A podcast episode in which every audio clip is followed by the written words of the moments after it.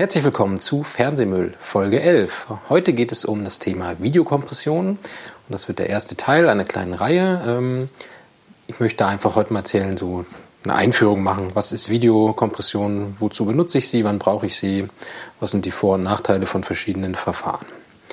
Zuerst einmal ähm, ist die große Frage, wozu braucht man das überhaupt? Ähm, kleines Beispiel.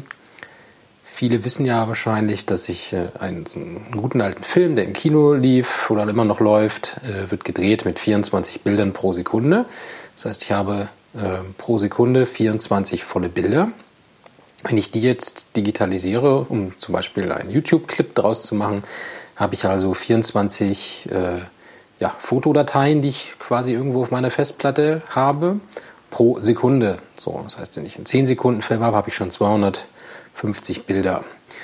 Ähm, jeder weiß, 250 Fotos verbrauchen ganz schön viel Platz. Und ähm, wenn ich mir aber ein YouTube-Video angucken möchte, dann möchte ich eine ganz kleine Datei haben, die ich schnell runterladen kann, auch bei einer langsamen Internetverbindung und möchte gleich äh, das Endergebnis sehen und nicht warten, bis das alles runtergeladen ist. Deshalb muss man, um Bandbreite zu schonen, Videos komprimieren.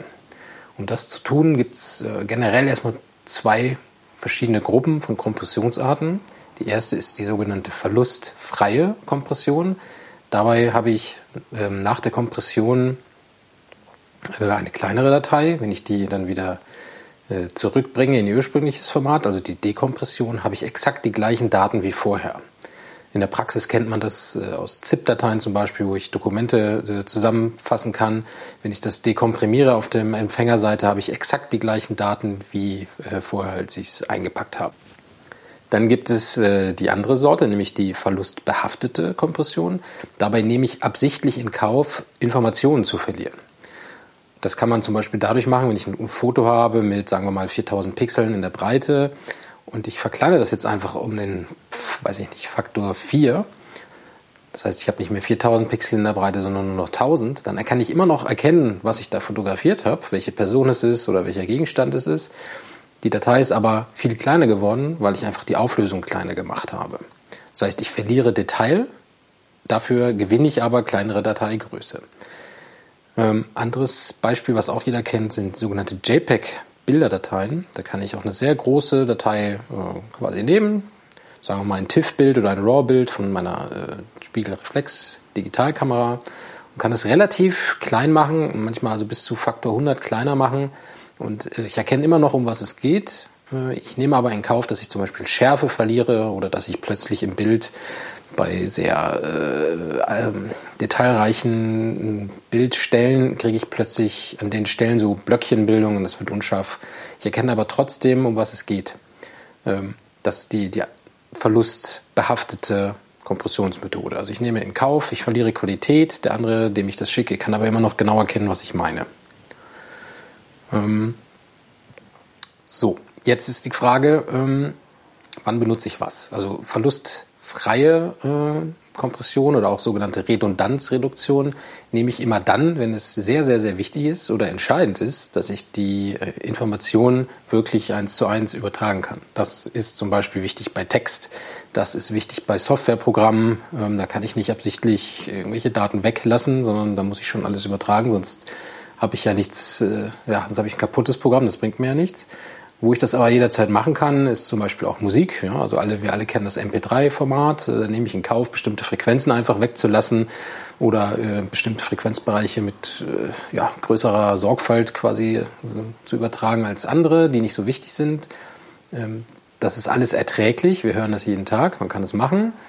Ähm, das würde ich aber zum Beispiel nicht machen, wenn ich jetzt einem Tonstudio eine Datei übertragen möchte, die dann von denen weiter bearbeitet werden soll. Wenn ich bei Videoverlust freie Kompression jetzt benutze, habe ich danach immer noch riesige Dateien, die, ist, äh, die sind zum Beispiel überhaupt nicht dafür geeignet, sie jetzt im Internet vielen, vielen Leuten zur Verfügung zu stellen. Deshalb muss ich da verlustbehaftet arbeiten. Ähm, so, und da gibt es jetzt auch verschiedene Methoden, wie ich das mache. Ich kann jetzt jedes Einzelbild, was ich vorhin erzählt habe, also wenn ich jetzt pro, ein Film macht ja pro Sekunde 24 Fotos, eine Kamera. Ähnlich macht es auch eine Videokamera, die macht dann zum Beispiel bei uns in der PAL-Welt 25 Bilder pro Sekunde. Ähm, und wenn ich diese 25 Bilder jetzt einzeln nehme, jedes Bild mit dem JPEG-Algorithmus zum Beispiel komprimiere, dann habe ich schon sehr viel Platz gespart. Es ist aber immer noch sehr, sehr groß. Ähm, eine andere Methode ist, das machen dann die modernen äh, Verfahren, wie zum Beispiel ähm, MPEG oder auch das H264.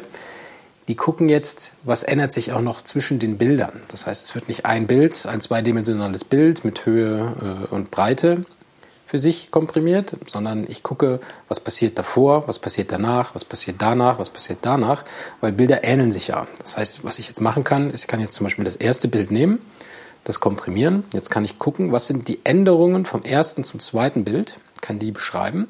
Und jetzt komprimiere ich nur diese Änderungen. Und die Änderungen zwischen Bild A und B sind bei einem Video wahrscheinlich relativ gering. Also sagen wir mal, ich habe eine Szene, wo äh, eine Person läuft von links durch rechts, von links nach rechts durchs Bild, dann wird sie dann wird es sehr viele Teile in dem Bild geben, die im ersten Bild genauso sind wie im zweiten Bild oder sich ganz kaum verändern, um einen Pixel verschieben oder ein Pixel wird mal heller oder ein Hauch dunkler. Ähm, da kann ich also die Differenz zwischen diesen beiden Bildern bilden und diese Differenz komprimieren. Dann muss mein Decoder am anderen Ende nur wissen, aha, das ist das erste Bild, jetzt kommt hier eine Differenz, die rechne ich aufs erste Bild raus und er rechnet dadurch das zweite Bild. Ja, und ähm, das war jetzt ganz vereinfacht die Methode von modernen Kompressionsverfahren. Ähm, wie gesagt, das ist nur der erste Teil, das geht noch weiter. Äh, ich werde in den nächsten Teilen noch äh, ja, spezielle Formate nochmal genau erklären, also was ist zum Beispiel H264, was ist MPEG 2, was ist MPEG 1, wie hat sich das Ganze weiterentwickelt, was gibt es für neue Methoden ähm, oder ja, modernere Methoden vielleicht oder andere Ansätze, wie man Bilder komprimiert. Ja, das kommt in den nächsten Folgen. Bis dahin, auf Wiedersehen.